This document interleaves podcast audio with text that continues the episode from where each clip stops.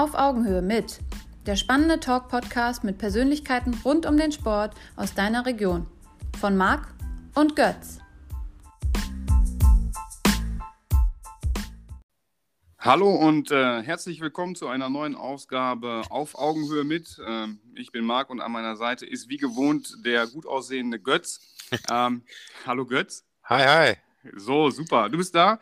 Ähm, Götz, heute auf der Menükarte haben wir eine Sportart, wo wir tatsächlich ja die meiste Zeit irgendwie vielleicht einen Berührungspunkt im TV hatten, um es mal, um es mal wirklich so äh, zu beschreiben, weil es tatsächlich irgendwo schwierig ist. Ich empfinde es bisher als schwierig, da äh, wirklich dran zu kommen. Nichtsdestotrotz hochinteressant, ähm, spektakulär. Ich glaube körperlich mit einer der ja mit am anstrengendsten Sportarten, die man machen kann. Erzähl, wen hast du im Gepäck? Ja, also schon, wie du sagtest, ähm, ist das für uns eine ganz neue Sparte. Klar, man kennt es aus dem Fernsehen. Ähm, aber ansonsten haben wir mit unserem heutigen Thema Radsport so noch keine Berührungspunkte gehabt. Ähm, ja, wir haben uns heute äh, einen ganz besonderen Gast ausgedacht, ähm, den gebürtigen Herforder Malte Urban, der ehemalige Radsportprofi. Äh, hi Malte. Hi Götz und ähm, hi Marc. Hallo Malte. Malte, äh, wie gerade schon gesagt, du kommst gebürtig aus Herford und wohnst immer noch mit deiner Familie im schönsten Kreis Deutschlands. Äh, du bist ein ehemaliger Radprofi, Teilnehmer am Giro d'Italia, dreimaliger deutscher Meister im Querfeld-Einrennen und ehemaliger Teamkollege der Radsportlegende Jan Ulrich gewesen. Außerdem bist du mehrfacher Sportler des Jahres der Stadt und des Kreises Herford. Hm, nimm uns doch mal mit auf die Reise, deine Kindheit oder Jugend. Wie kam es dazu, dass du dich für diesen Sport begeisterst und dann ihn auch betrieben hast?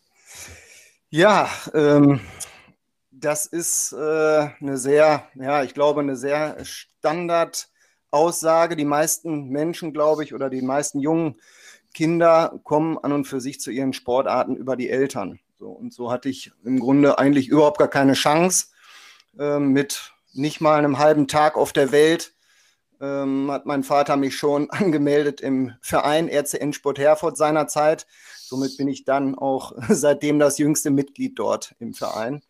Und ähm, gut, wenn einem dann erstmal die Vereinsmitgliedschaft in die Waage gelegt wurde und dann über die Jahre, ich sag mal so die ersten ein, zwei, drei Jahre, habe ich vielleicht nicht wirklich was davon mitbekommen. Aber dennoch, mein Vater selber früher Hobby-Radfahrer gewesen und äh, im Verein sehr ja, sehr aktiv auch gewesen, ehrenamtlich, ähm, hat mich dann immer mit zu den Radrennen genommen und so bin ich dann mit, ich glaube, ich bin mir immer nicht ganz sicher, vier oder viereinhalb, fünf vielleicht spätestens bin ich dann mein erstes Anfängerrennen gefahren und dann quasi ähm, ja, dieser Suchtradsport äh, mehr und mehr verfallen. Wenn du, wenn du sagst, du bist so früh mit diesem, ähm, ich sage jetzt mal, ja, mit diesem Sport in Kontakt gekommen, ähm, wie muss man sich das vorstellen? Ich sage jetzt mal, wir haben jetzt so den Vergleich mit Fußball, weil wir die Laufbahn in der Sportart vielleicht auch ein bisschen durchleben durften. Ähm, gibt es da Jugendklassen? Gibt es da Nachwuchsrennen, wo man sagt, es geht um, um Körper oder Gewicht? Oder wie, wie sagt man ähm, oder gibt man den, den, den jungen Leuten eine Chancengleichheit, wenn man Richtung Wettbewerb geht? Man kann das im Grunde vergleichen wie mit den meisten Sportarten, wo es dann tatsächlich, außer jetzt beim Boxen oder bei anderen Kampfsportarten vielleicht, wo es dann wirklich nach Gewichtsklassen geht. So ist es aber im Radsport nicht. Ist im Grunde wie beim Fußball. Ähm, jedes Wochenende, wenn nicht gerade Corona ist seit zwei Jahren, wie aktuell, ähm, ist es so, dass jedes Wochenende im Grunde auf, auf der ganzen Welt, bei mir natürlich damals nur auf Deutschland zunächst erstmal reduziert, regional, Radrennen stattgefunden haben. Auch Ostwestfalen war seinerzeit, und da reden wir ja wirklich von, ja, ich sag mal von Ende der 70er Jahren. Ich darf es ja gar nicht, ich, das ist ja Wahnsinn. Ich komme mir vor wie, wie, meine, wie meine eigene Oma. So, und auf jeden Fall, da reden wir wirklich von Zeiten, ähm, da war in Ostwestfalen, Lippe, waren wirklich teilweise zwei, drei Veranstaltungen an einem Tag. Und ähm, ja, ich bin dann dort, ähm, weil ich Spaß an der Freude hatte, mit meinem Vater und auch mit meiner Mutter ähm, gerne hingefahren zum Anfängerrennen. Zunächst findet das Ganze ähm, als Anfängerrennen statt. Man braucht also keine zwangsläufige Mitgliedschaft im Verein, man, äh, egal welchen Alters man ist. Man wird auf die Startlinie gestellt mit teilweise, ich war vielleicht vier oder fünf, auch mit 15-Jährigen. So, dann kriege ich als Vier-, Fünfjähriger eine gewisse, einen gewissen Vorsprung. Ja, ich sage jetzt mal, wenn dann irgendwie zwei Kilometer gefahren werden müssen, bekomme ich vielleicht 200 Meter Vorsprung. Der vor dem 15-Jährigen, der 15-Jährige kriegt wiederum, ähm, keine Ahnung, 100 Meter Vorsprung vor dem 16-Jährigen. So, und dann ist das Rennen irgendwann zu Ende und dann guckt man mal, wer irgendwo gewonnen hat. So, das ist dann alles ganz locker, ganz entspannt war auch immer praktisch. Zumindest vor Muttertag hatte ich immer, meistens zumindest immer gleich einen Blumenstrauß mit parat für meine Mutter. Ja, sehr gut. ähm, so, jetzt, äh, selbst wenn morgen ein Anfängerrennen wäre, würde ich keinen Blumenstrauß mehr mitbringen können. Aber so kommt man dann quasi, so kommt man dann quasi in diese, in diesen Wettkampfmodus, sage ja. ich einfach mal rein. Und dann mit der Zeit, wenn man dann äh, der Meinung ist, man möchte das nicht mehr nur rein äh, anfängermäßig machen und sich da, äh, sondern zukünftig mehr mit seinen gleichaltrigen Kollegen irgendwie messen. Ähm, dann geht man wirklich in den Verein, bekommt eine Lizenz und dann geht es tatsächlich nach Jahrgängen. Ne? Und dann okay. fährt man quasi Altersklasse für Altersklasse, wie man das aus dem Fußball kennt. Erst die Bambinis, dann die Minis, dann die F-Jugend, ähm, E-Jugend und so weiter geht es dann weiter. Genau. Okay.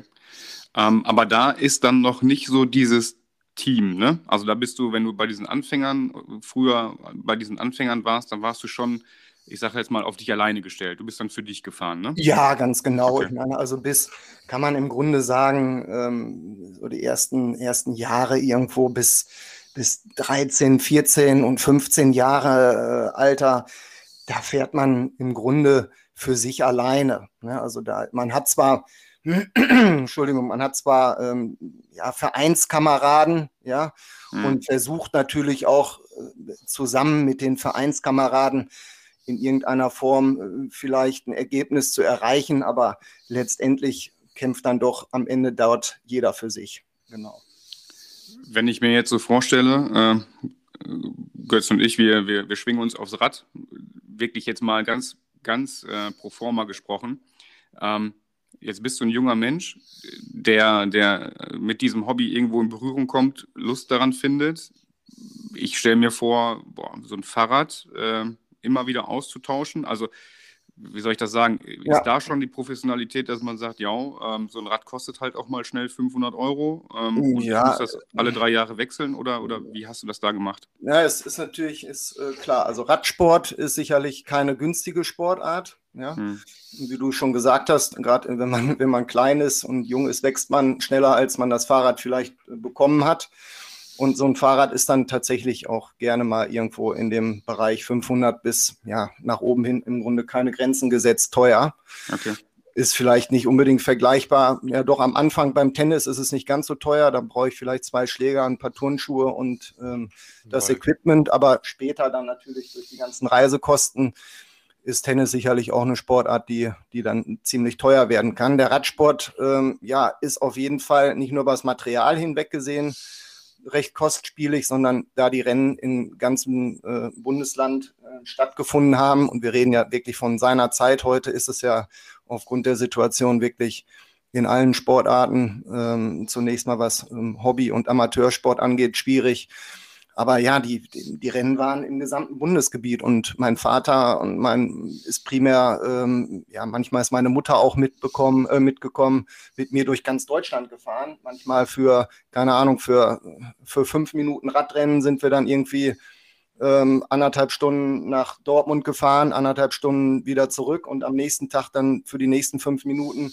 eine Stunde nach äh, Hannover, um da wirklich drei Runden A 1,4 Kilometer zu fahren und um dann wieder nach Hause zu fahren. Ja, also das alles Spritgeld und alles Kosten. Aber mhm. es hat halt meinen Eltern Spaß gemacht und mir auch Spaß gemacht. Und nachher, der Verein war seinerzeit so gut aufgestellt, dass wir dort auch einen eigenen Bulli hatten und ähm, sind dann mit, mit ähm, sechs, sieben Kindern, acht Kindern im Bulli gesessen und ähm, hatten Betreuer, die uns dann dorthin gefahren sind. Die Eltern sind nachgereist und ja, es war einfach, einfach eine klasse Zeit. Ne? Aber technisch versiert musste ja auch sein. Also ich sag mal, du kannst ja nicht bei, bei jedem Teil, was kaputt geht am Rad, ähm, das austauschen bzw. das reparieren lassen. Das, das ja, ja doch, selber nicht. Bei, bei, mir ist das zwangsläufig. Du hast ja, oder ihr habt es ja am Anfang gemerkt, was ich ja schon für Mühe hatte, mich über diese komische WhatsApp-Web äh, mit dem Podcast zu verbinden. Da bin ich ja so ein richtiger Patient und ähm, es war wirklich so, also mein Vater hatte ja seinerzeit ähm, auch ein Fahrradgeschäft. Also ich bin von daher in der glücklichen Lage gewesen, zumindest das Material äh, zusammen mit meinem Vater natürlich deutlich günstiger zu erwerben und zu bekommen, weil wir an der Quelle saßen und mein Vater nicht nur verkauft hat, sondern auch geschraubt hat.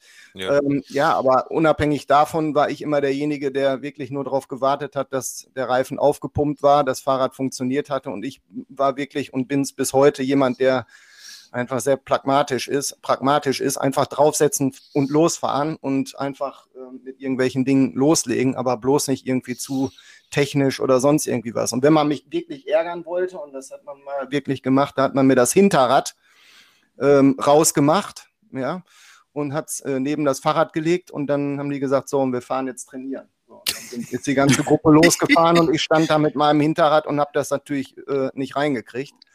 Und dann hat man mich da irgendwie mal so fünf Minuten stehen lassen und dann haben, haben sie mich erlöst, haben sich wieder reingebaut und weitergefahren. Aber, gut, Aber das, das ist natürlich Zeugnis davon, dass du auch Radprofi Sportler werden wolltest und halt nicht Mechaniker, ne? Ja, richtig. Also da gibt es ja, da, da gibt's, da gibt's die und die. Ne? Also ja. mit Sicherheit, ähm, ja, also mit der Zeit habe ich dann gelernt, das Hinterrad natürlich rein zu, reinzumachen. Also ich kann schon viele Sachen am Rad, aber es ist nicht mein, ist nicht mein Ding und von daher ähm, hat mich das auch nie gestört. Hat auch so geklappt. Mm. Ja, aber dann ab 1999, dann, dann wurde es ja ein bisschen ernster bei dir. Ähm, dann bist du in den Rennstall Hohenfelder Concord gewechselt oder wurdest da aufgenommen. Hm, war es denn zu der Zeit damals schon als Profi eingestuft? Also es ist ja so, ähm, was ich eben sagte, Anfängerrennen, so, dann geht man irgendwann in, in einen Verein rein, äh, durchläuft verschiedene Altersklassen als ähm, Hobby-Vereinssportler ähm, und ähm, hat wirklich Spaß an der ganzen Sache und will wirklich ähm, ja, Radrennen fahren, weil es einem Spaß macht, weil man natürlich, wenn man erfolgreich ist, macht es noch mehr Spaß. Es ist ja wie mit allem so im Leben. Wenn es gut läuft, dann macht es alles ein bisschen mehr Spaß und fällt einem leichter. Ähm, dann natürlich wegen der ganzen Kumpels und Freundschaften, die man dort als Kind irgendwo erfahren hat. Und irgendwann kommt man dann in eine Situation rein, wo man dann ähm, auch an Radrennen äh, nicht nur teilnimmt, sondern auch zuschaut und dann deutsche Meisterschaften sieht und Weltmeisterschaften sieht und im Fernsehen das Ganze verfolgt und dann entwickelt sich dann irgendwo, zumindest so war es bei mir, ähm, ja, so die, auf einmal erkennt man irgendwie, Mensch, das will ich aber auch machen. So ein Trikot, so ein deutsches Meistertrikot möchte ich aber auch mal tragen. Und bei dem Rennen da, da möchte ich auch mal mitmachen. Und dann geht da schon so in den Gedanken rein, später möchte ich da unbedingt hin. Und dann entwickelt sich sowas wie, okay, da wird es irgendwann dann vielleicht vonnöten sein, sich noch mehr auf die Sportart zu konzentrieren. Und wenn man dann noch ein Vorbild hat, was dann erfolgreich ist, dann will man dem auch noch nacheifern. Dann kriegt man ähm, immer mehr mit, was dahinter steht. Und dann irgendwann fällt dann zwangsläufig mal so der Gedanke oder auch der Name Profisport oder Sportler. Ja, Wer war denn dein Vorbild? Äh, seinerzeit war das Mike Kluge, ähm, ein sehr bekannter ähm, ja, Cyclecross, Neudeutsch. Früher hieß es, wie gesagt, Querf ähm, Profi aus Deutschland, Klaus-Peter Thaler, das waren so damalige Ikonen. Klaus-Peter Thaler, der auch Tour de France-Etappen ähm, gewonnen hat, dann auch auf der Straße. So, und dann war für mich dieses Querfeld-Einsport, da hatte ich eigentlich immer so am meisten Lust zu, durch den Matsch, ähm, durch den Wald, über Wiesen, Felder und Schotterpisten auf einem ähm, engen Rundkurs mit Höhen und Tiefen. Ähm, ja, und dann entwickelt sich so diese Geschichte, Mensch, wenn ich, um das werden zu können, muss ich jetzt auch erfolgreich werden. So, und dann sind die ersten Meisterschaften, waren dann damals so im Alter von 15, 14, 15 Jahren deutsche Meisterschaften, wo ich dann irgendwo mal Sechster, Siebter, Achter, Vierter geworden bin. Und dann 92 eigentlich, das war so der Schlüssel ja, das Schlüsseljahr, weil du eben von 99 gesprochen hattest, äh, ja. Richtung Hohenfelder Concord. Eigentlich fing das dann 92 an, wo ich 16, 17 war, wo ich bei der, wo ich deutscher Vizemeister geworden bin in der Juniorenklasse und dann Fünfter bei der Weltmeisterschaft in, in England, in Leeds geworden bin. Und ähm, da eigentlich noch ein viel besseres Ergebnis hätte fahren können, wenn ich da nicht in der ersten Runde so ein Materialpech gehabt hätte. Also Ähm, und dann hat sich für mich eigentlich immer irgendwo ähm, mehr und mehr abgezeichnet, ich will da in die Richtung ähm, ja, äh, Profi werden. Ich will da, ich will das wirklich ähm, schaffen. Und zwischen tatsächlich dann 92, wo ich dann gesagt habe, ähm, nach der Realschule, ja so jetzt äh, volle Konzentration nur noch auf den Radsport, bis dann tatsächlich 99 lagen wirklich Jahre, sechs Jahre, wo ich im Grunde ähm, ja sehr viel habe auch liegen lassen in meiner Karriere in der Zeit. Also liegen lassen jetzt von der Zeit her. Liegen lassen von der Zeit her, genau. Also jetzt, jetzt sage ich mal, schon eigentlich viel eher ins Profitum einsteigen können, als äh, dann es geschehen Pro ist. Professioneller arbeiten auf mhm. jeden Fall. Ne? Aber wie ist das denn? Wie kann man sich das vorstellen? Also jetzt der, der Schritt zum, zum Profi werden, ähm, ist das, sag ich jetzt mal, ähnlich wie im Fußball, dass man da auch schon einen, einen Berater hat? Oder gibt es sowas im Radsport generell, Berater? Hm, Sponsoren, spielen die da ja. eine, eine, eine Rolle? Ja, auf jeden Fall. Also, ich meine, beim, beim Fußball, äh, mein Sohn spielt ja äh, in Herringhausen-Eikum, trainiere ich zusammen mit meinem ähm, Freund und Kollegen, dem Tobi Meyer, in der E-Jugend. So und ich kenne es ja, dass, ähm, dass dort schon Scouts irgendwo an der ähm, Seitenlinie stehen, auch in der E-Jugend, ja, und ähm, schon irgendwo bei Arminia Bielefeld oder auch, ähm, wenn man in anderen Städten wohnt, ähm, dort für die Bundesligisten dort schon irgendwo ähm, Kinder scoutet. Das ist im genau. Radsport genau. sicherlich in dem Alter nicht der Fall. Das fängt dann irgendwo an, wenn man wenn man 16, 17 ist, wo dann, ähm, sage ich jetzt mal, äh, natürlich dann auch ähm, Leute an der Strecke stehen äh, von großen Profiteams, die sagen, Mensch, vielleicht talentierter junger Mann. Ja, aber da funktioniert das Ganze schon ein wenig anders. Natürlich die, äh, ist es so, ähm, dass die, die Profis heutzutage, äh, zumindest die, die Guten, ihre ähm, ja, Manager in der Form zumindest haben, die halt schauen, wo bekomme ich meinen, ähm, meinen Schützling, ja, oder meinen mein Sportler, den ich dort unter Vertrag habe, irgendwo im nächsten Jahr untergebracht, in welche Mannschaft, zu welchen Konditionen. Und ähm, es ist aber, ähm, ja, ich glaube, mit dem Fußball insofern zunächst erstmal nicht zu vergleichen. Hm. Du sagtest, äh, wenn ich da ganz kurz einhaken darf, einmal äh, Weltmeisterschaft in Leeds, richtig? Ja. Ähm, wird, wird, man da äh, bei sowas eingeladen? Musstest du genau. dich dafür qualifizieren? Also wie, wie läuft A oh. sowas ab natürlich und B, äh, ganz kurz nur für mich, ähm, hochinteressant natürlich ist, wie gesagt, der Schritt äh, zu diesem ich sage jetzt mal wirklich Spitze. Ne? Also ja, ja. ich kann mir vorstellen, du hattest jetzt dann dieses, dieses Anfänger, Schrägstrich Hobby, dann ambitioniert, Radfahren, ja. Aber äh, für dich war ja dann klar, du hast Blut geleckt, du wolltest mehr. Heißt, du musst auch mehr Zeit wahrscheinlich dafür investieren, für das sogenannte Hobby dann noch. Ja. ja. Ähm, das heißt also, weil du gesagt hast, auch viel, viel liegen lassen, du hast natürlich dann auch dein, dein, dein persönliches Leben danach ausgerichtet, richtig? Das heißt, wenn man an der Spitze oben sein möchte, wo ja viele dann sein wollen, dann musst du bereit sein, ein Stück weit mehr auch noch zu tun, oder? Ja, auf jeden Fall. Also ich meine, wir führen ja auch einen, führen ja auch ein ehrliches Interview und ich bin wirklich, ich habe mein, mein Herz auf der Zunge und von daher kann ich einfach sagen, das war natürlich schon Wahnsinn seinerzeit, was ich dort auch an Risiko eingegangen bin. Ähm, wirklich dann nach der Schule einfach auch zu sagen, so jetzt, ich setze jetzt alles auf, und das mit 17, ich setze jetzt alles auf den Sport, auf die Karte Sport und Profi und Radsport so. Das ist natürlich Wahnsinn. Ich meine, ich habe jetzt mittlerweile selber drei Kinder. Meine Tochter Chiara ist 17. Die ist auf dem Gymnasium, ähm, überlegt äh, gerade, mache ich eine Ausbildung oder studiere ich. Ja, mhm. mein Sohn mit neun Jahren, ähm, auch wirklich auch ein talentierter junger Fußballspieler. Ähm, so, dem würde ich jetzt mit Sicherheit nicht empfehlen. Pass mal auf, Levi, du hörst jetzt mal nach der zehnten Klasse Schule auf und konzentrierst dich nur auf den Fußball sondern würde da äh, mit Sicherheit mehr auch für sorgen, dass, dass ja, dass irgendwo auch ähm, die berufliche Absicherung und Zukunft irgendwo auch ähm, im Grundstein gelegt wird. Und meine Tochter, gut, das, meine Junge, das dauert noch ein bisschen, die ist jetzt mal gerade sieben Monate. Ja, die muss jetzt erstmal irgendwo gucken, dass sie mal ihren ersten Zahn bekommt. Aber da, ich habe damals wirklich ähm, ja einfach einfach ähm, selber äh, alles auf eine Karte gesetzt. Mit 17 kann man das auch überhaupt noch nicht einschätzen, was das eigentlich so wirklich bedeutet. Und mein Vater, der fand das natürlich toll und klasse. Und das ist auch jemand, der sehr positiv durchs Leben geht heute noch, der immer sagt, irgendwas, wenn's, wenn, wenn das nicht klappt oder warum soll das nicht klappen und wenn das nicht klappt, dann machst du halt was anderes so und findet sich immer einen Weg, also auch wirklich ein Lebenskünstler, der mir das auch vorgelebt hat und mir immer ein gutes Leben zusammen mit meiner Mutter auch zu der Zeit bieten konnte. Ähm, also auch meine Mutter, ja, als Mama ist man immer ein bisschen besorgter und macht sich dann doch mehr Gedanken, glaube ich, als das beim Vater ist. So, die hat dann schon irgendwo das vielleicht nicht ganz so toll gefunden, dass ich dann nur dieses Radsportding machen wollte. Und alle Freunde und Bekannte, die haben einen natürlich sowieso irgendwie für bescheuert gehalten und gesagt, wie kannst du nur und du kannst doch jetzt nicht hier deinen Sohn mit, mit 17 und der muss doch eine Ausbildung machen und hin und her.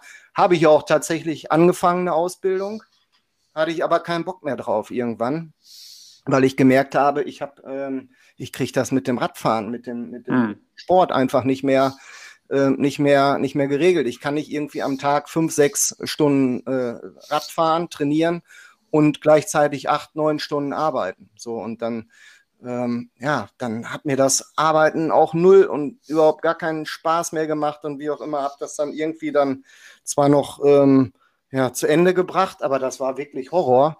Und ähm, ja, habe mich dann seitdem dann wirklich komplett auf den, auf, den, auf den Radsport konzentriert. Und leider Gottes war halt keiner da, der einen an die Hand genommen hat und gesagt hat, so mein Junge, du musst das jetzt so, so und so und so machen, du musst das so trainieren, du musst dieses und jenes. Also ich habe einfach, ja, ohne großartige Kenntnisse ähm, und Trainern habe ich dann mein eigenes Ding gemacht. Ne? Also wirklich so einerseits nach dem Motto, dem Mutigen gehört die Welt, um, um Energie ja. einfach dann da frei zu schaufeln, wie du eben gesagt hast. Ne? Man kann ja schlecht acht Stunden, das ist ja ein Vollzeitjob, ähm, trainieren und dann noch zusätzlich äh, nochmal einen Vollzeitjob nebenher machen. Aber andererseits, was ich ganz spannend finde, ähm, es ist halt natürlich auch dein eigener Weg. Ne? Also wenn du sagst, ohne Trainer, äh, Trainingsplan ohne Trainer, äh, einfach nur auf Gefühl zu trainieren und dann doch irgendwo da oben anzukommen. Ich meine, das ist ja eigentlich auch schon eine Leistung. Ne? Also das muss man ja auch mal einfach so sagen. Wahrscheinlich dann einfach auch der Wille. Ja, das ist auf jeden Fall, das geht nur über Willen. Ne? Also das mhm. ist klar.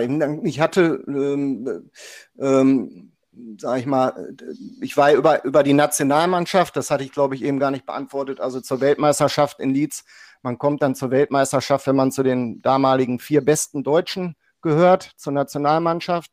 Und ähm, diese ähm, vier deutschen Nationalfahrer nehmen dann quasi ähm, für jedes Land, keine Ahnung, vier für England, vier für Amerika, vier für Italien, wie auch immer, oder fünf waren es, glaube ich, und dann stehen im Grunde die fünf besten Fahrer jeden Landes in dieser Altersklasse am Start und fahren dann quasi dieses Rennen gegeneinander. So, und das war über die Nationalmannschaft dann, ähm, wo ich natürlich dann auch Trainingspläne und auch mal ein Trainingslager irgendwo hatte. Aber ich sag mal, ähm, das waren, waren alle so pauschalisierte Sachen und ähm, keiner, der halt wirklich vor Ort einem gesagt hat, du musst den Weg gehen, du musst dahin gehen. Und ich hätte sicherlich früher viel eher auch in, ähm, ja, in andere Vereine wechseln müssen und Mannschaften, ähm, die, die da schon professioneller in Anführungsstrichen gewesen sind, als ich es hier in der Re habe. Ne? So. Okay.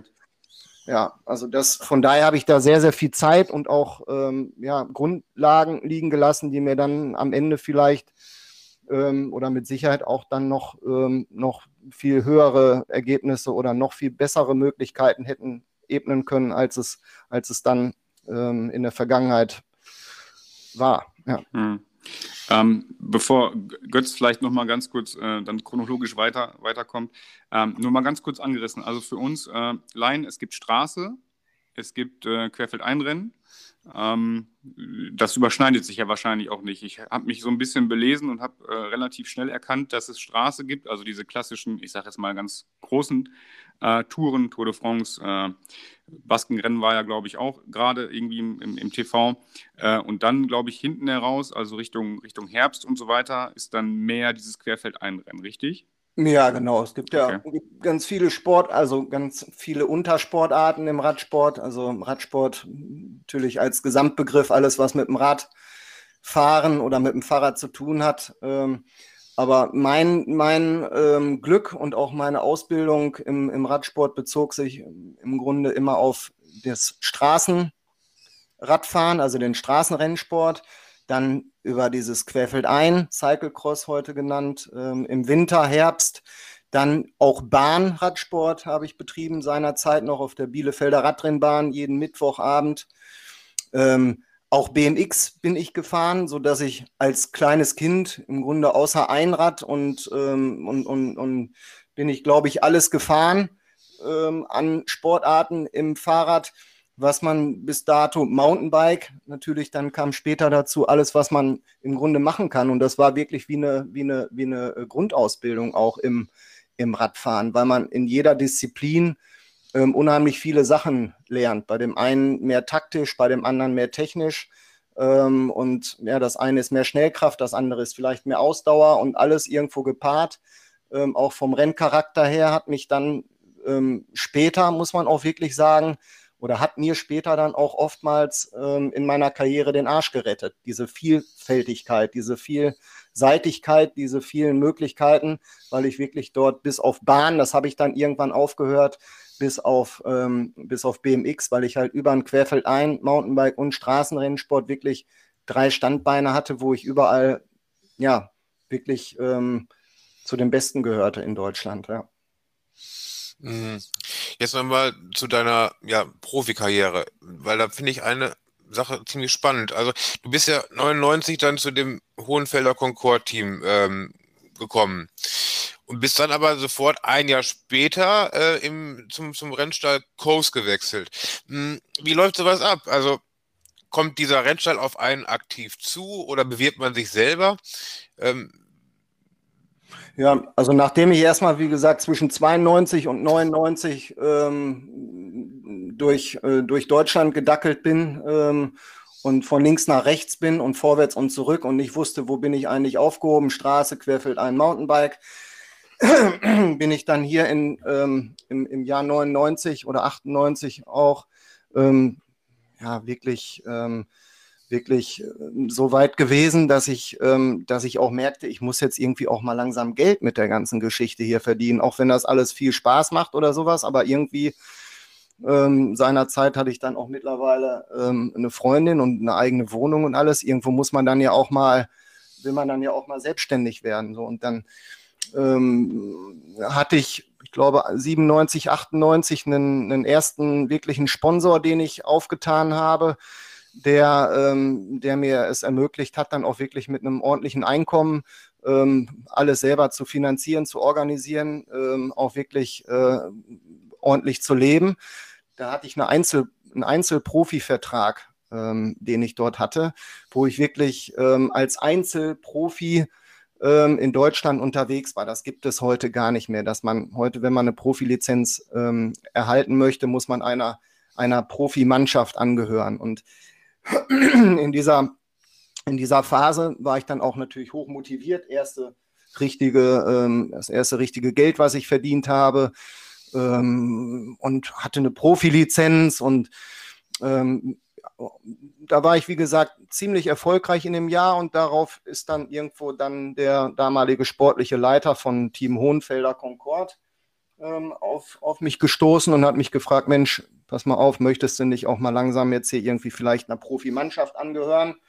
Das ist dann ja der nächste Schritt, ja, und ähm, größere Rennen, mehr Rennen, professionellere ähm, ja, Begleitung und Unterstützung natürlich auch von allen Seiten. Und dann, so bin ich dann quasi 99 an Hohenfelder Concord gekommen, mit denen ich dann auch ordentliche Rennen gefahren bin, aber halt auch auf einem, sage ich jetzt mal, äh, Niveau von Rennen, die zwar schon höher waren als die, die ich davor bestritten habe, aber auch noch nicht wirklich auf einem Profiniveau, weil als kleine Profimannschaft du natürlich da nicht die Möglichkeiten hast, ähm, an Rennen wie Deutschland-Tour seinerzeit oder auch anderen nationalen Rundfahrten groß teilzunehmen. Und Aber ist das dann so, dass jetzt, wie jetzt bei Hohenfelder Concord oder danach der Rennstall ist das dann dann dein Arbeitgeber? Beziehst du dann von denen Gehalt oder wie, genau. läuft das? Ja, genau. Ja, also ich, ähm, unterschreibst dann einen Vertrag dort ähm, mit, dem, äh, mit dem Teammanager und ähm, beziehst dann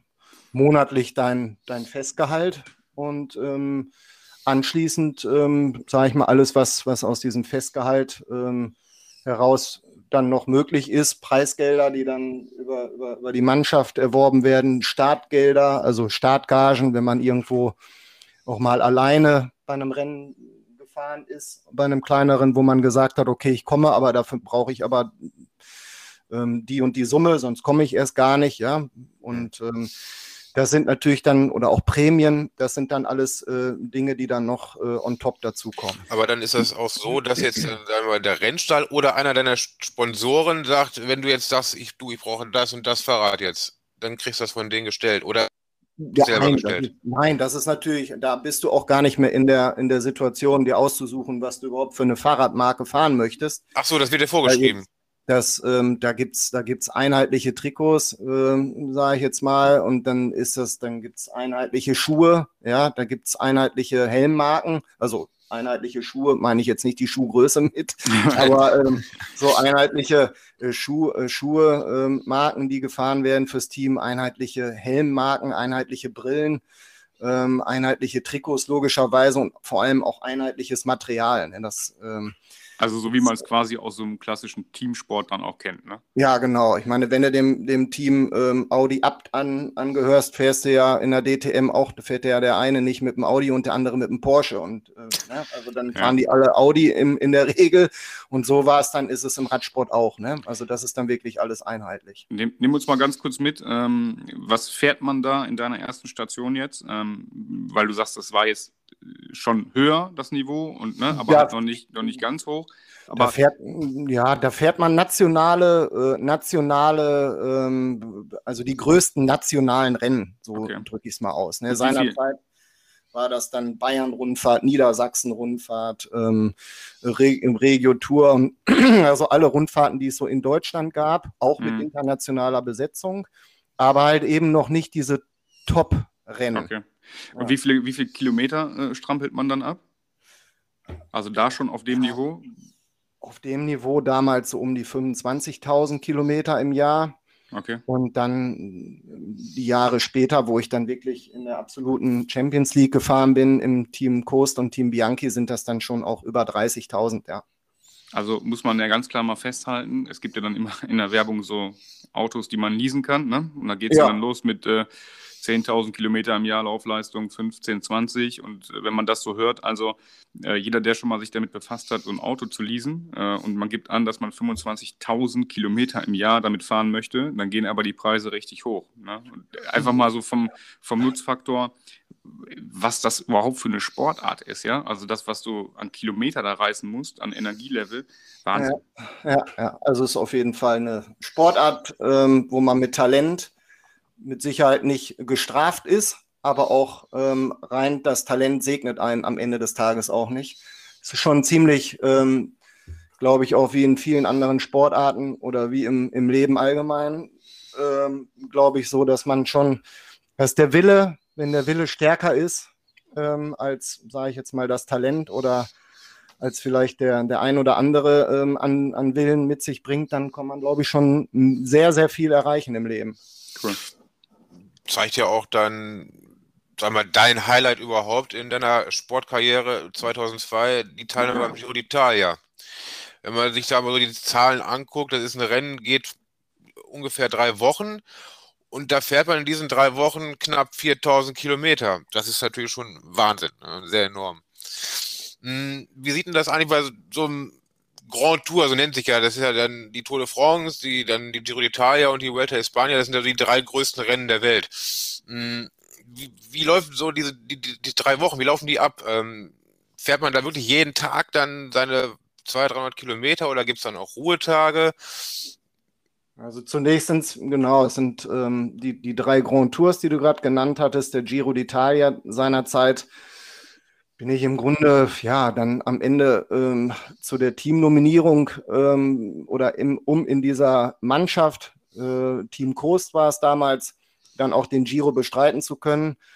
Ähm, muss man sich vielleicht so vorstellen, in der Profimannschaft ähm, auf dem höchsten Niveau seiner Zeit im Team, Team Coast, wo ich war, waren 27 Fahrer unter Vertrag von der, aus der ganzen Welt, die diesem Team Coast äh, angehört haben.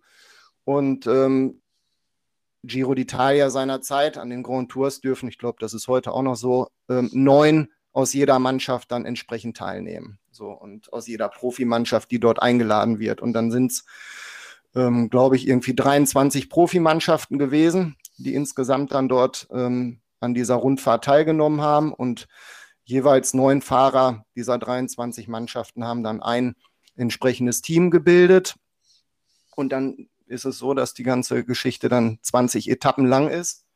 Und in diesen 20 Tagen oder in diesen 20, zwischen diesen 20 Etappen liegen dann zwei einzelne Tage mal, ähm, wo ein, ein Ruhetag, ein sozusagen Ruhetag eingeschoben wird. Das ist dann aber nicht unbedingt immer ein Tag, wo man dann wirklich nur ruht, sondern wo man dann, ja, von, ähm, sag ich mal, äh, wo man dann halt auch reisen muss, ja, weil vielleicht dann das Ziel von der letzten Etappe, ähm, keine Ahnung, nochmal 200, 300 Kilometer entfernt war von dem Start der nächsten Etappe. Ja, das kann dann sein, dass man dann irgendwie nochmal zwei, drei Stunden irgendwo mit dem, mit dem Mannschaftsbus dann erst dort noch hinfahren muss, das Hotel neu beziehen muss und natürlich dann auch an so einem Ruhetag auch mal äh, zwei Stunden trotzdem noch Radfahren muss, damit die Beine, so nannte man, nannte man das früher, nicht dick werden oder auch nicht einschlafen und der Körper aus diesem Belastungsrhythmus rausfällt. Ne? Und mhm. die Etappenlängen sind dann halt beim Einzelzeitfahren zwischen, keine Ahnung, beim Prolog, also das, der Auftakt äh, irgendwo zehn Kilometer,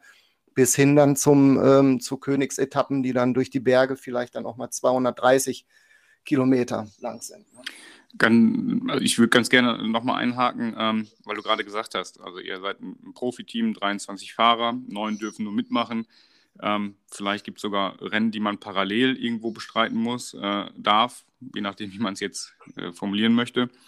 Ähm, wie, wie läuft denn im Allgemeinen dann sowas ab? Also, wir haben ja gelernt ähm, oder müssen lernen, dass äh, tatsächlich Radsport auch ein Teamsport ist. Und dann, ähm, wenn man so reingeht in die Teams, dann hört man zum Beispiel einen Erik Zabel als Sprinter, ja. Ähm, Jan Ulrich war wahrscheinlich so ein Allrounder oder wie man es auch, auch nennen darf.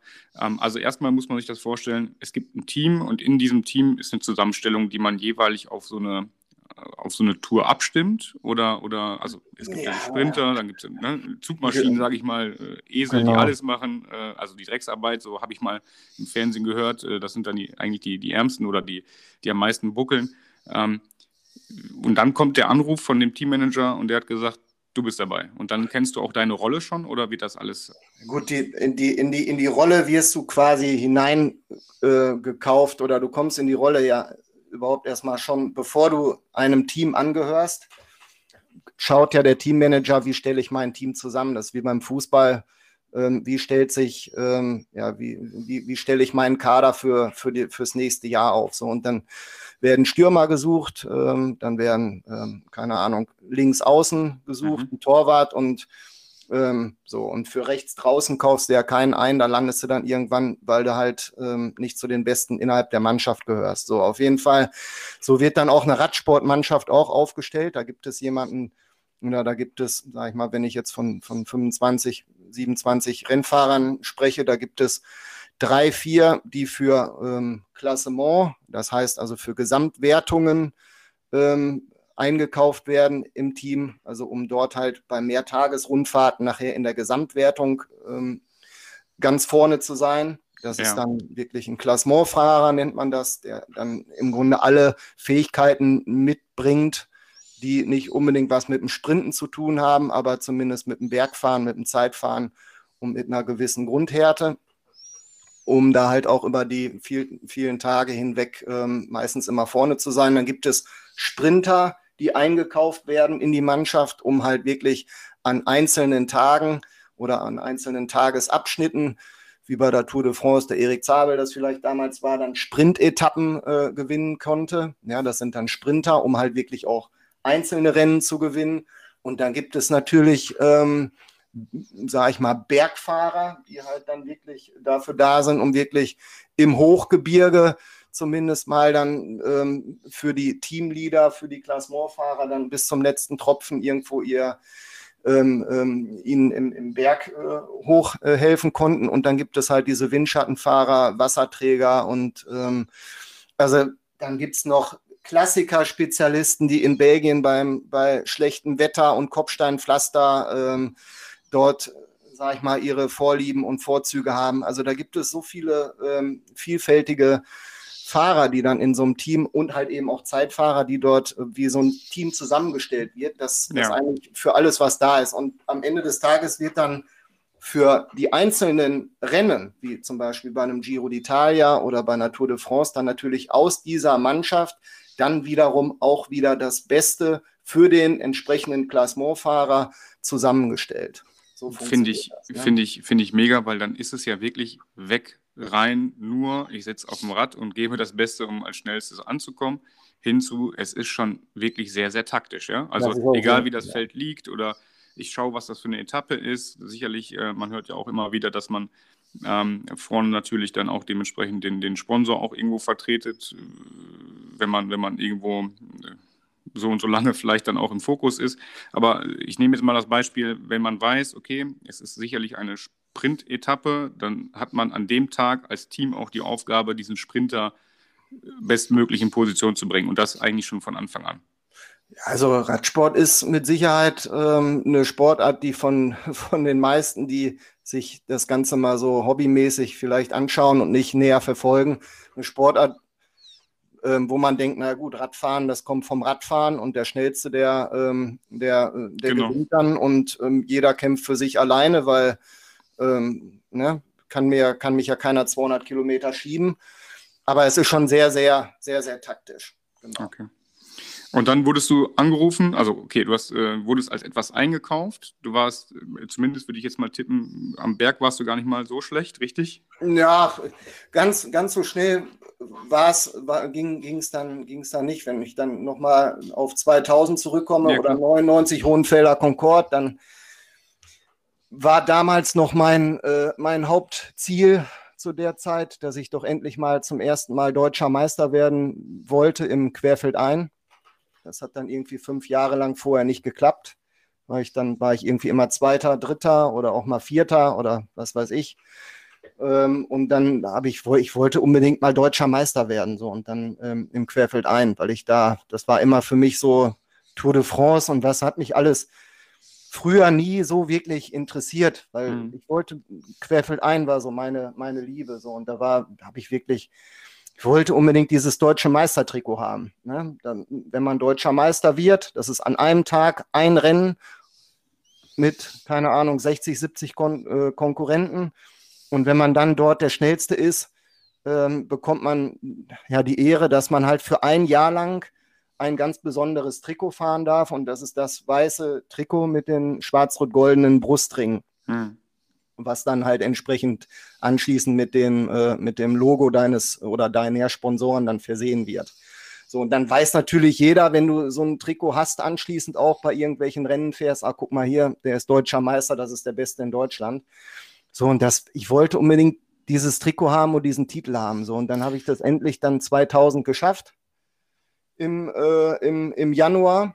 Ich muss ähm, gerade kurz zwischenhaken, Entschuldigung. Ähm, dieses Trikot des deutschen Meisters, also das ähm, gibt es aber dann auch ähm, in, in, jeder Klasse, weil ich meine, mich erinnern zu können, dass ähm, Jan Ulrich bei, bei einer Tour de France auch dieses Trikot getragen hat. Ja, genau. Das passt genau, dann, das, ne? ja. das, das, das gibt es ähm, ähm, gibt's in, sag ich mal, jeder Altersklasse zum, zumindest, also nicht in jeder. Also A, erstmal natürlich nach Altersklasse. Im Querfeld ein war es dann deutscher Jugendmeister, deutscher Juniorenmeister, deutscher U23-Meister oder halt, so wie ich es dann damals das äh, erste Mal, dann deutscher Profimeister. So, ja. Und beim Radsport auf der Straße ist es so, dass es dort einen Zeitfahrmeister gibt, ja. Ähm, der hat dann im Zeitfahren in der Disziplin, in der Disziplin ist der deutscher Meister geworden. Oder halt, ähm, sag ich mal, wie ein Jan Ulrich, der dann deutscher Straßenmeister war. Genau, ne? und dann so. fährt er bei, bei jedem Rennen, was der in dem, in dem genau. Jahr macht, trägt er den, dann dieses Trikot. Ne? Genau, genau, genau ja. so ist das. Genau so. Und dann ist das Trikot halt ein Jahr lang, darfst du das halt tragen und dann musst du es halt ein Jahr später ähm, im Idealfall wieder verteidigen oder im schlimmsten Fall ähm, ausziehen. Okay. Ne? Und das ist natürlich dann Kacke. So, auf jeden Fall ähm, ist, es dann, ist es dann so gewesen, dass ich dann deutscher Meister geworden bin und zwei Monate vorher dann aber schon einen Vertrag unterschrieben hatte für dieses Team Coast. Ja? Damals hieß es äh, Leonardo Coast. Und das war interessant, da war ich am Trainieren ähm, und dann irgendwie habe ich gedacht, okay, jetzt irgendwie musste doch mal weiterkommen und dann bin ich nach Hause gekommen und dann habe ich nochmal recherchiert überall und dann war irgendwie, was eigentlich ähm, ganz, ganz, ganz selten bis, bis dahin noch gar nicht vorgekommen ist, da hat wirklich ein neues Rennteam, also ein neuer Sponsor, ein neues, neuer Rennstall, hat wirklich offiziell nach Bewerbung ähm, geschrien. Ähm, neues Profiteam sucht Fahrer. So, ne? Und dann musste man da wirklich sich ähm, bewerben, ja, äh, für dieses Team. Und ich habe dann all meine Erfolge aufgeschrieben und meinen Werdegang bis dahin. Und dann ähm, bin ich trainieren gefahren zwei Tage später. Und dann hat mich ähm, irgendwo, das weiß ich noch genau, zwischen Melle und Riensloh hat mich dann auf einmal ähm, Gregor Braun angerufen. Der war damals ähm, auch äh, oder ist heute noch eine, eine Rennikone, Olympiasieger, Weltmeister auf der Bahn gewesen. Und der, ey, Malte, und äh, hast mal einen Moment und war so windig auf dem Fahrrad, ich direkt rechts ran. Ich sag, klar, hi, worum geht's? Und er so, ja, hier, du hast mich, du hast da geschrieben, du willst Profi bei uns werden und hin und her und ähm, wir können dich wo gebrauchen. So, ne? Und so habe ich dann quasi dort diesen Vertrag bekommen bei Kost. Und ähm, nach dem deutschen Meistertitel habe ich dann gesagt im Querfeld ein, jetzt will ich nur noch Straße fahren. Jetzt will mhm. ich keinen Cross mehr fahren, da habe ich mein Ziel erreicht, was ich wollte. Ab jetzt will ich Straßenrennsport machen. Und dann war, wie gesagt, ab 2000 mein Hauptziel Straße. Dann bist du bei dieser Giro Italia, ähm, du, du reist da an, ihr reist als Team da an. Ähm, was mich mal wirklich interessieren würde, ist, ähm, wie läuft sowas? Also wenn du mal dann diese drei Wochen nimmst, ich meine, das sind drei Wochen, ne? Nimm uns mal wirklich mit. Äh, du teilst dir mit jemandem äh, im, Hotel im, im, Zimmer, ist das immer der gleiche? Ja, wie laufen so Gespräche ab? Wie, wie verarbeite ich vielleicht Etappen? Gibt es da besondere Drucksituationen, wenn man, wenn man ganz vorsichtig irgendwie schlechter als gedacht ist äh, oder, oder besser? Fliegt man bei irgendwas raus? Ja. Ähm, ich meine, wir haben ja hier als Zuhörer jetzt die einmalige Chance, wirklich jemanden äh, hier zu haben, der das wirklich auch mal durchlebt hat. Ne? Mhm. Also so eine, so eine, so eine Grand Tour. Also meine, Schrau meine Frau schmeißt mich immer raus aus dem Ehebett, weil ich äh, angeblich tief schnaufe oder am Schnarchen bin. Kann ich eigentlich nicht, kann ich nicht nachvollziehen, bin ich noch nie von wach geworden. Ja. Aber ähm, ja, es ist schon, ähm, sag ich mal, man hat ja seine Buddies, ja, mhm. und man hat seine ähm, äh, im Team und man hat aber auch, äh, sag ich mal, ja, Kollegen, wo man halt jetzt, äh, da, wo man das Ganze weniger halt, wert, so. ähm, sage ich jetzt mal, ähm, professionell sieht im Rennen, aber halt privat jetzt nicht irgendwie vielleicht äh, äh zusammen essen gehen würde, ja. Und mhm. drei Wochen ist natürlich schon eine lange, äh, eine lange, eine lange Zeit. Also drei Wochen sind dann auch schnell mal dreieinhalb mit vorher anreisen und ähm, wieder abreisen. Also ich sag mal, fünf, wenn wir dann von so einer drei Wochen Rundfahrt sprechen, ist man 25 Tage von zu Hause weg am Stück und 25 Tage auch in der Regel in einem verschiedenen Bett. So, und ähm, ich hatte damals nicht unbedingt das Glück, dass ich mit meinem besten Freund irgendwie ähm, zusammen im Zimmer lag und das Zimmer teilen musste, sondern eher irgendwie ähm, umgekehrt. So. Und ähm, der hat wahrscheinlich jeden Tag gedacht, so hoffentlich ähm, fliegt er heute aus der Rundfahrt raus, dann habe ich das Zimmer für mich allein. Und ich habe aber auch ähm, das Gleiche gedacht. So, leider Gottes, oder am Ende ist es dann ja doch so, dass man, sind wir dann alle da durchgekommen, ähm, also zumindest die drei Wochen, aber ja, du, du fährst, du, erstmal freut man sich ja grundsätzlich, dass man an, an so einem Event teilnehmen kann und dass man am eines der größten Rennen der Welt teilnimmt und nicht nur teilnimmt, sondern ich meine, wir reden immer nach wie vor ja gerade so ein bisschen darüber, als wenn das alles nur Hobby ist. Das ist natürlich, ähm, da geht es einfach um, um, um, um Millionen Euros ja, für den, für den ähm, für den Sponsor, für die Sponsoren, äh, Fernsehgelder und natürlich auch um seine eigene Zukunft und auch um die Zukunft des Rennstalls. Also das ist dann am Ende des Tages nichts weiter als knallharter Profisport und Beruf, wo nur das Ergebnis zählt. Ja, aber dieses Wohlfühlen spielt natürlich dann schon irgendwo eine Rolle. Und wenn ich dann, ähm, sage ich mal, zu so einem Rennen hinfahre, dann habe ich natürlich auch erstmal eine Menge Respekt vor allem, was folgt. Und ich war jetzt auch nicht der, der so unbedingt derjenige war, der im Hochgebirge zu Hause war, sondern dann doch eher derjenige, der auf diesen kürzeren Bergen und ähm, groberen Untergrund ähm, und war auch ziemlich endschnell, also auch sprintstark, der sich dort eher wohlgefühlt hat, äh, wohlgefühlt hat als in so einem Hochgebirge. Ne? Und wenn ich dann abends irgendwie nach einer Etappe im Dunkeln im Hotel ankam und dann morgens aufgewacht bin, ich wusste zwar, dass am nächsten Tag Bergetappen anstehen, aber wenn ich dann überhaupt gar nicht mehr irgendwie, sagen wir, was vom Himmel sehe, weil rechts und links sind nur Alpen und Pyrenäen irgendwie zu sehen, dann ist das schon irgendwie auch ein Gefühl, was man dann äh, nicht mit Angst, aber dann schon mit sehr viel Respekt irgendwie ähm, verfolgt. Fast eine Stunde auf dem Fahrrad mit Malte Urban. Ich glaube, wir müssen einfach mal wirklich ähm, vom Rad kurz äh, und den ersten Teil hiermit beenden. Sei also auch dabei, wenn es im zweiten Teil weitergeht. Malte Urban und seine Geschichte. Es ist einfach nur interessant in den Einblick, die Hingabe und auch natürlich die Emotionalität, wie er dann seine Karriere beendet. Ähm, ganz, ganz großes Kino. Also, wir freuen uns, äh, dich auch im zweiten Teil begrüßen zu dürfen.